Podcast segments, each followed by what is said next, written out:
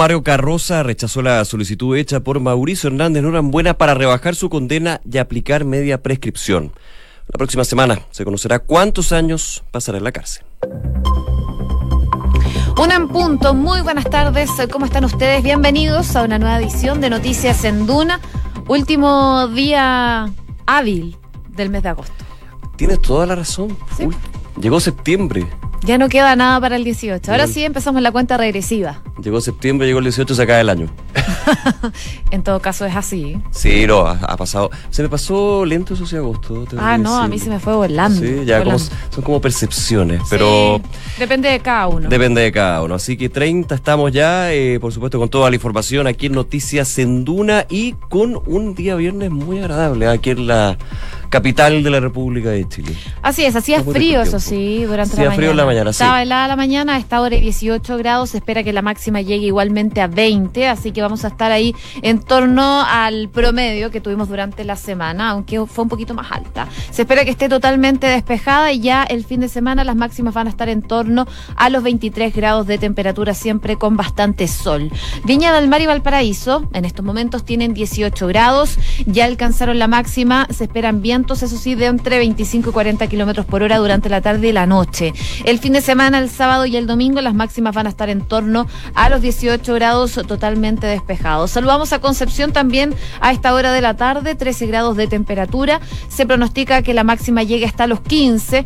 Va a estar despejado, pero con vientos de entre 25 y 40 kilómetros por hora. El fin de semana, las máximas van a estar en torno a los 16 grados totalmente despejado. Y por último, también mencionamos Puerto Montt, donde nos pueden escuchar en el 99.7 y 10 grados de temperatura. La máxima va a llegar hasta los 11. Se pronostica que mm, esté con bastante nubosidad, pero al parecer ya terminaron las precipitaciones de esta semana, porque el fin de semana solo se pronostica nubosidad parcial y máximas que van a estar en torno a los 10 grados de temperatura. Calle de Santiago, la UST del Ministerio de Transporte que nos señala lo siguiente, atención en la autopista central, ruta 5 al norte, sector Lovara, La Vara, perdón, ocupando pista derecha para con precaución. También trabajo en sector Camino a Melipilla hacia el oriente, habilitado ya el tránsito de Santo Domingo con Matucana, que estuvo cerrado en algún minuto por manifestaciones allá en la quinta norma- normal. Y por último, volcamiento en Suiza al llegar a Pedro Aguirre Cerda, procedimiento ocupa pista izquierda en la comuna de Cerrillos. Hoy estoy revisando Viña del Mar y Valparaíso. Hay que tener precaución porque hubo un accidente hace pocos minutos, un accidente vehicular en la ruta troncal 601. Esto en el sector de Panquehue Centro. Es una colisión de dos vehículos menores. Uno terminó chocando con un poste. Hay dos lesionados eh, que está atendiendo bomberos y el SAMU, así que vamos a ir dando más informaciones respecto también al tránsito que puede afectar esa zona de Valparaíso. Una de la tarde con tres minutos. Vamos a revisar las principales informaciones en los titulares. El ministro en visita, Mario Carroza, dio a conocer que rechazó la petición de media prescripción solicitada por la defensa del comandante Ramiro. No obstante, el juez aún no comunica el tiempo exacto que Mauricio Hernández Norambuena va a tener que permanecer en la cárcel.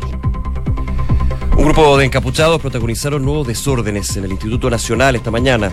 Los demanes incluyeron el lanzamiento de bombas Molotov desde el techo hacia el sector de calle San Diego, lo que motivó la reacción de fuerzas especiales de carabineros que ingresaron nuevamente al establecimiento para dispersar a los manifestantes. La presidenta de la Comisión de Trabajo dijo estar abierta a dialogar con la democracia cristiana ante la propuesta de gradualidad para el proyecto de 40 horas laborales. La diputada Gael Joismas reconoció que la gradualidad es un tema importante para las pymes. El desempleo registró una leve caída en el trimestre de mayo-julio hasta 7,2% y las mujeres son las que impulsaron la ocupación laboral. Según el Instituto Nacional de Estadísticas, en 12 meses la estimación total creció 1,5%, incidida solamente por las mujeres que se expandieron 3,8%. El 50% de la comuna de Los Ángeles está sin suministro de agua potable. Trabajos de la empresa sanitaria Esbio, que se realizaban durante la noche, se complejizaron, por lo que se decidió hacer este corte. El gobernador del Bio Bio, Ignacio Fica, confirmó que hay al menos 20.000 clientes afectados. En materia internacional, Michelle Bachelet aseguró que aumentar las sanciones a Venezuela provocará más migración y aumentará la pobreza. La alta comisionada de la ONU para los Derechos Humanos apuntó a que los diálogos deben ser, deben ser entre el gobierno y la oposición sin la comunidad internacional. El presidente Jair Bolsonaro aseguró que podría visitar la Amazonía la próxima semana. El mandatario brasileño enfatizó que podría tener noticias más tarde sobre una solicitud que presentó el mandatario estadounidense Donald Trump para que le brinde ayuda en la lucha contra los incendios forestales en la selva amazónica. Georgia y Florida se preparan para la llegada de Dorian como un huracán de categoría 4. Los dos gobernadores declararon estado de emergencia frente al avance del fenómeno meteorológico por el Océano Atlántico hacia Estados Unidos. Y el ministro de Defensa de Colombia dijo que la facción de las FARC que anunció su retorno a las armas está en Venezuela y que habrá un grupo de élite para capturarlos. Guillermo Botero Nieto afirmó que los guerrilleros están cerca de la frontera. Hoy comienza la venta de entradas para la final de la Copa Libertadores en Santiago. ¿eh? El decisivo encuentro por el trofeo de clubes más importante del continente se va a disputar en nuestro país el próximo sábado 23 de noviembre. Y el US Open, último gran slam de la temporada 2019 del tenis, se continúa este viernes con el debut de los chilenos Cristian Garín y Nicolás Yarri en dobles. A esta hora los nacionales se enfrentan al croata Mate Pavic y al brasileño Bruno Suárez. Una de la tarde con seis minutos. Eh, a esta hora habla el presidente de la República, Sebastián Piñera, en la moneda tras esta, eh, esta cita que tuvo en el G7, también lo que fue Brasil, la asunción con respecto a la Amazonía. Vamos a escuchar. Situación todo esto lo haremos con financiamiento de los países del G7 y, quiero decirlo de forma muy clara, sin descuidar nuestras propias necesidades en materia de combate a los incendios forestales. Estamos muy conscientes que en Chile también tenemos incendios forestales y que la temporada de incendios comienza en el mes de octubre de este año y se extiende hasta abril del año próximo. Nos hemos preparado a conciencia para poder combatir con eficacia esos incendios y proteger nuestros bosques. De hecho, estamos programando desplegar más de 150 aviones y helicópteros especializados en el combate de incendios. Y vamos a aumentar significativamente el número de brigadas y de brigadistas que van a cumplir una importante labor, además de una fuerte campaña de educación y prevención, porque no hay mejor incendio que el que nunca ocurre. Y el incendio mejor apagado es aquel que se apaga en su temprana etapa. Y por eso Chile está muy consciente y estamos preparados para enfrentar la temporada de incendios en nuestro propio país, al igual como lo hicimos el año pasado. Por otra parte, quiero también informar que durante la cumbre del G7 en Biarritz, Francia, tuve la oportunidad de tener reuniones de trabajo con algunos de los principales líderes del mundo. Por ejemplo, en la reunión de trabajo con la canciller de Alemania, Angela Merkel, acordamos fortalecer la cooperación en materia científica y tecnológica, y en eso Alemania tiene un liderazgo indiscutido, y además fomentar inversiones alemanas para agregar valor a la explotación del litio en nuestro país. Nos reunimos también con el nuevo primer ministro del Reino Unido, Boris Johnson, y estamos listos para poder implementar el, acuerdo o tratado de libre comercio. Apenas el Reino Unido, a través del Brexit, deje la Unión Europea. Tuve también una reunión con el recientemente reelecto primer ministro de India, Narendra Modi, y acordamos iniciar las negociaciones para un verdadero tratado de libre comercio con India. Eso va a abrir enormes mercados para nuestros productos, un país de más de 1.200 millones de habitantes y que está creciendo con mucha fuerza. Y también acordamos que los productos farmacéuticos de la industria india, que son de gran calidad y de mucho menor costo, puedan ingresar a Chile con todas las facilidades del caso. Y eso va a significar una reducción en el precio de los medicamentos, muy significativa, y un alivio en el bolsillo para los que deben consumir esos medicamentos. Tuve la oportunidad también de reunirme con el presidente de Estados Unidos, Donald Trump, y hablamos sobre la PEC, la guerra comercial, el impacto sobre la economía mundial y la necesidad de fortalecer la Organización Mundial de Comercio. Otra reunión de trabajo fue con el primer ministro de Japón, Shinzo Abe. Hay entonces eh, las declaraciones del presidente Sebastián Piñera, que hasta ahora realiza un balance desde la moneda de lo que fue este viaje, esta gira al G7, en donde destaca algunos de los puntos de los acuerdos que se llegaron, entre ellos este convenio farmacéutico que mencionaba el presidente entre Chile y India, que tiene como finalidad que la población se atienda en el sector público, que puedan ellos tener acceso a medicamentos de mejor calidad y a menor precio. También hacía una mm, referencia a los incendios forestales que se están eh, generando, eh, principalmente que se van a generar acá en nuestro país, eh, producto de la sequía, pero también haciendo énfasis eh, anteriormente a lo que era estas reuniones que estaba teniendo en el G7, producto de los incendios en la Amazonía. Sí, y antes de ir a eso, eh, estaba yo esperando qué pasó con Trump. Porque recordemos que una también de las visiones que tenía el presidente Sebastián Piñera, más bien autoimpuesta, obviamente, era hacer la invitación formal cara a cara al presidente Trump para que asistiera a la PEC. Dijo el presidente que habló justamente sobre la PEC, pero no dio detalles si viene o no viene. Ya sabemos que va a venir el presidente de China y también está confirmado Vladimir Putin. ¿ah? Sí. APEC es un eh, tema que evidentemente vamos a tener más información. Oye, y sobre el Amazonas, claro, eh, Chile tiene un rol de coordinador. Recordemos que cuando volvió el presidente Piñera eh, hizo una escala en Brasilia, donde habló con Jair Bolsonaro, y también en eh, Asunción, donde conversó con el presidente de Paraguay para estos más de 20, 20 millones de dólares que va a donar el G7 y que a primeras Bolsonaro no quería.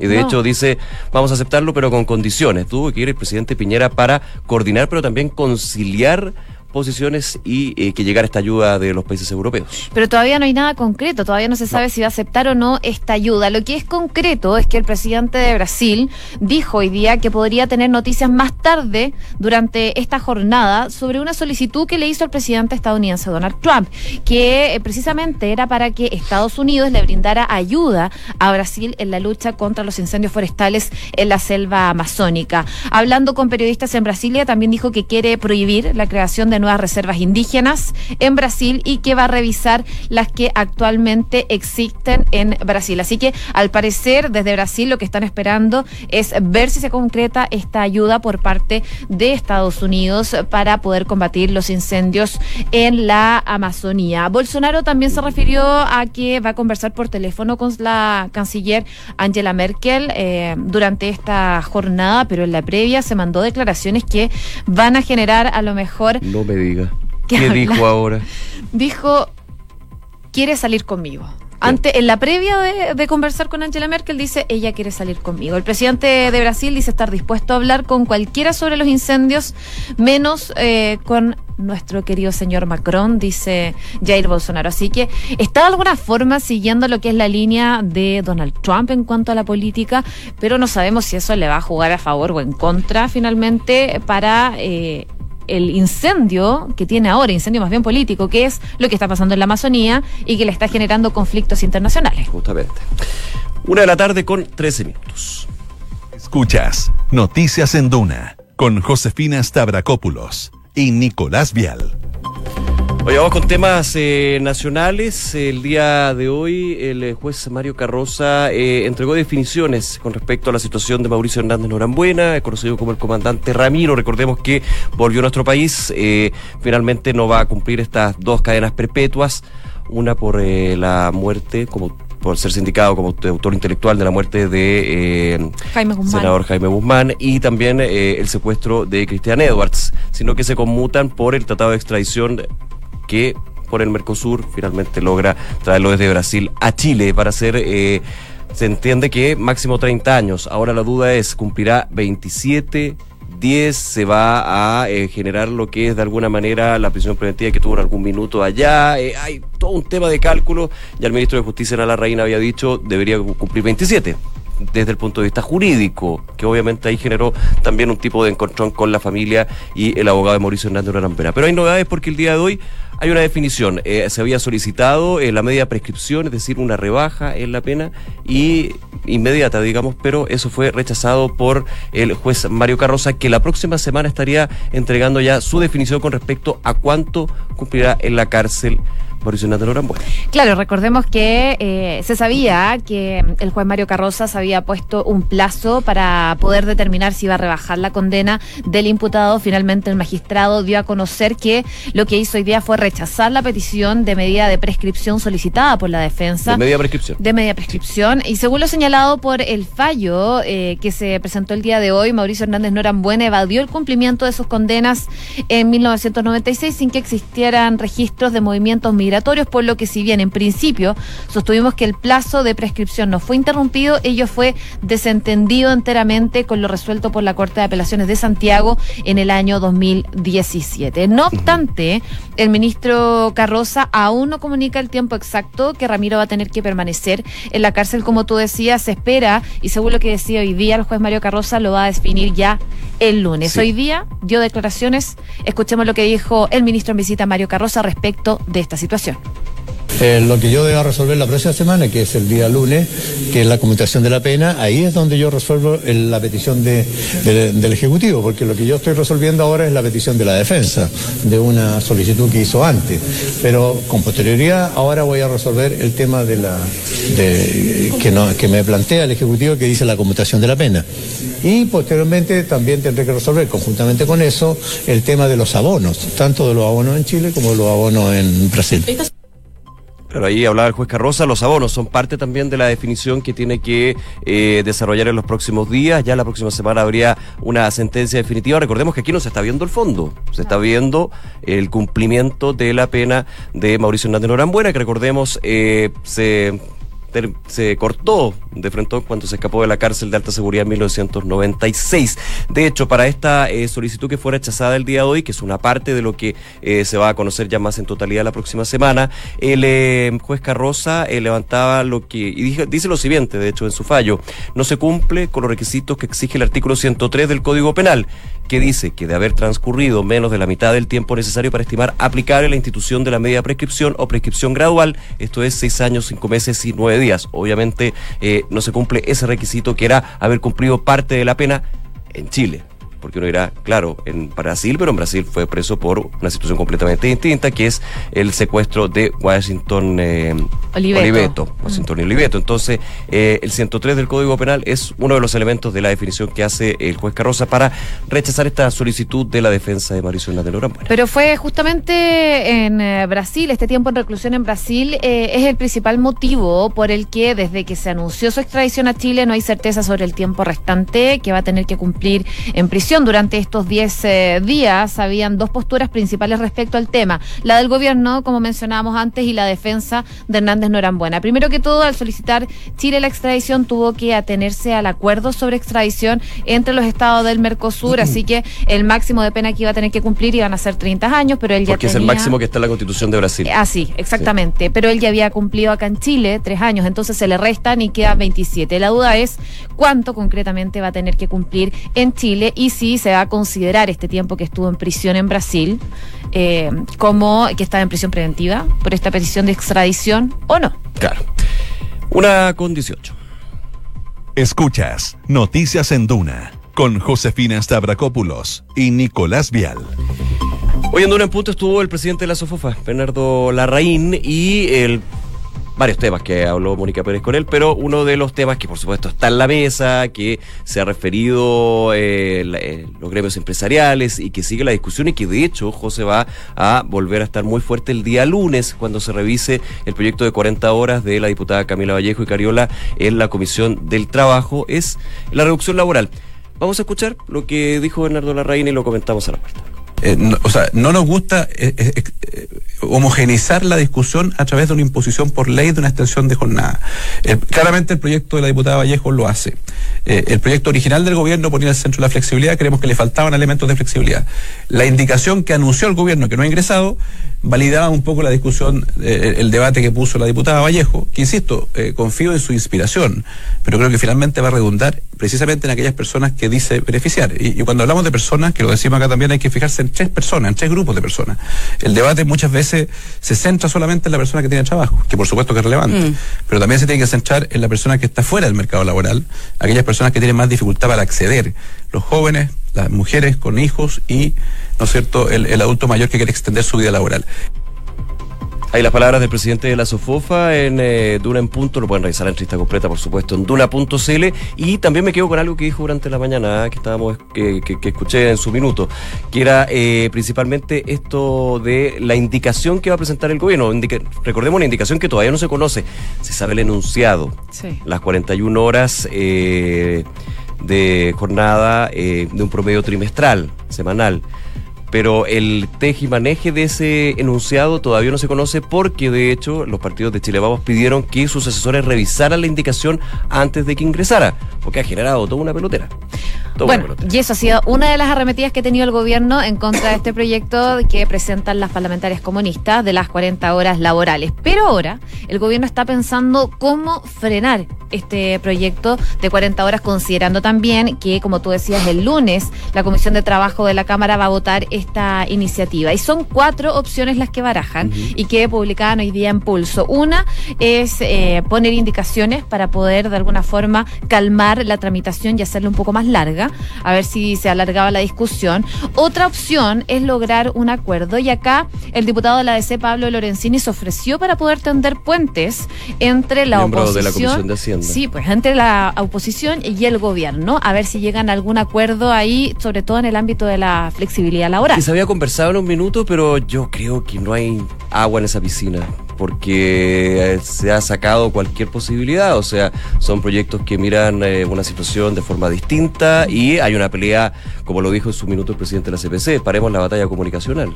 Claro. Es uno contra otro. Aparte, eh, va a ser bien difícil llegar a un acuerdo con la diputada Vallejo si el mismo gobierno ha dicho que su proyecto es malo e inconstitucional, inconstitucional. y que está tratando de sacar réditos, mientras que la diputada Vallejo dice, oiga, pero si este proyecto yo lo tengo hace dos años presentado. Bueno, y ese es otro punto. Perdona, te interrumpí en ese punto. No, no, está bien, Ya. Está bien, porque de hecho ese punto, el de la inconstitucionalidad, es lo que van a apelar también, o una de las opciones que barajan. Ir al Tribunal Constitucional, que es algo que ya se hablaba Sí. durante la semana pasada, que lo querían hacer parlamentarios de Chile Vamos, pero también es unas opciones que maneja el gobierno. Un segundito de esa opción. Me pierdo, eso sí, ahí me puedo estar perdiendo, porque si no me equivoco, me puedo estar equivocando, uno cuando recurre al Tribunal Constitucional tiene que salir el proyecto desde el Congreso y de ahí hacer el paso de requerir al Tribunal Constitucional. No sé si durante No. el trámite legislativo Sí, se, se, puede hacer. La presentación se puede, hacer en cualquier momento de la tramitación de esta iniciativa. Yo creo que esa opción es, es fuerte entonces. Es, y es una de las que se baraja hace ya un Claro. tiempo, así que... ¿Y la cuarta cuál es? La cuarta es el veto presidencial. El veto presidencial, eh, que es la última instancia, eso sí, eh, para te detener deja este la proyecto. grande. Te deja la grande, claro. Y hay tres opciones acá. eh, existen tres tipos de veto. El supresivo, que elimina una parte del proyecto de ley, el aditivo, que agrega un artículo o un capítulo, y el sustitutivo, que reemplaza una frase o un artículo de esta iniciativa. Así que si optan por esa, van a tener que decidir cuál de las tres opciones tomar también. No es un Ah, camino fácil. Sí, no es un camino fácil. Me inclino que creo que va a pasar la- más la 3, pero bueno. Pero ojalá, ojalá se llegue a un acuerdo, ¿ah? ojalá se llegue a un acuerdo porque eh, la idea de reducir la jornada laboral es una buena idea, pero hay que eh, tener los datos, las proyecciones, discutirla, llegar a un consenso para que no se cambie en el camino y por sobre todo que no tenga un efecto negativo para el empleo, el crecimiento y sí tenga efectos beneficiosos. La gradualidad, la flexibilidad creo que está bien postulada en ese sentido, pero hay que conversar. Oye, pero la opción de tender puentes al parecer no es tan descabellada ¿Ah, porque hoy día la presidenta de la Comisión de Trabajo dijo estar abierta a un Yo diálogo, más. sí, un diálogo con la democracia cristiana ante esta propuesta de gradualidad, que es el punto que querían sumarle en el fondo desde la DC al proyecto de Camila Vallejo y Karel Cariola. De hecho, la diputada Vallejo ya iba a insertar un, el tema de gradualidad para Sí, las pymes, para las así que se abrió, es, y se está empezando a Hay opciones a lo mejor. de Atender puente, ojalá es la idea, la discusión legislativa tiene que ser así más allá de eh, los intereses partidistas o, o- o personalistas, digamos, que esperemos no estén dentro de esta discusión, que es muy relevante porque es eh, una buena idea, pero hay que hacerla bien. Si se hace mal, nos va a ir muy mal. Una con 24. Escuchas Noticias en Duna con Josefina Stavrakopoulos y Nicolás Vial. Revisamos hasta ahora las principales informaciones en los siguientes titulares. El ministro en visita Mario Carroza dio a conocer que rechazó la petición de media prescripción solicitada por la defensa del comandante Ramiro. No obstante, el juez aún no comunica el tiempo exacto de que Mauricio Hernández Norambuena va a tener que permanecer en la cárcel. Grupo de encapuchados protagonizaron nuevos desórdenes en el Instituto Nacional. Los demanes incluyeron el lanzamiento de bombas Molotov desde el techo hacia el sector de calle San Diego, lo que motivó la reacción de fuerzas especiales de carabineros, que ingresaron nuevamente al establecimiento para dispersar a los manifestantes. El desempleo registró una leve caída en el trimestre mayo-julio hasta el 7,2% y las mujeres son las que impulsaron la ocupación laboral. Según el Instituto Nacional de Estadísticas, en 12 meses la estimación total creció 1,5%, incidida solamente por las mujeres que se expandieron 3,8%. La mitad de la comuna de Los Ángeles está sin suministro de agua potable. Trabajos en la empresa sanitaria Bio, que se realizaban durante la noche, se complejizaron, por lo que se decidió hacer el corte. El gobernador del Bio Bio, Ignacio Fica, confirmó que hay al menos 20.000 clientes afectados. Y en Noticias del Mundo, Michelle Bachelet aseguró que aumentar las sanciones a Venezuela provocará más migración y aumentará la pobreza. La alta comisionada de la ONU para los Derechos Humanos apuntó a que los diálogos deben ser entre el gobierno y la oposición sin la comunidad internacional. El presidente Jair Bolsonaro aseguró que podría visitar la Amazonía la próxima semana. El mandatario brasileño enfatizó que podría tener noticias más tarde sobre una solicitud que presentó al mandatario de Estados Unidos, Donald Trump, para que brinde ayuda en la lucha contra los incendios forestales en la selva. Georgia y Florida se preparan para la llegada de Dorian como un huracán de categoría 4. Los dos gobernadores se declararon estado de emergencia frente al avance de este fenómeno meteorológico por el Océano Atlántico hacia Estados Unidos. El ministro de Defensa de Colombia dijo que la facción de las FARC, que anunció ayer su retorno a las armas, está en Venezuela y que habrá un grupo de élite para capturarla. Guillermo Botero, nieto, afirmó que los guerrilleros están cerca de la frontera. Y el deporte, Hoy comienza la venta de entradas para la final de la Copa Libertadores en Santiago. El decisivo encuentro por el trofeo de clubes más importante del continente se va a disputar en nuestro país el próximo sábado 23 de noviembre. El US Open, último Grand Slam de la temporada 2019 del tenis, continúa este viernes con el debut de los chilenos Cristian Garini y Nicolás Jarry en dobles. A esta hora los nacionales se enfrentan al croata Mate Pavic y el brasileño Bruno Su.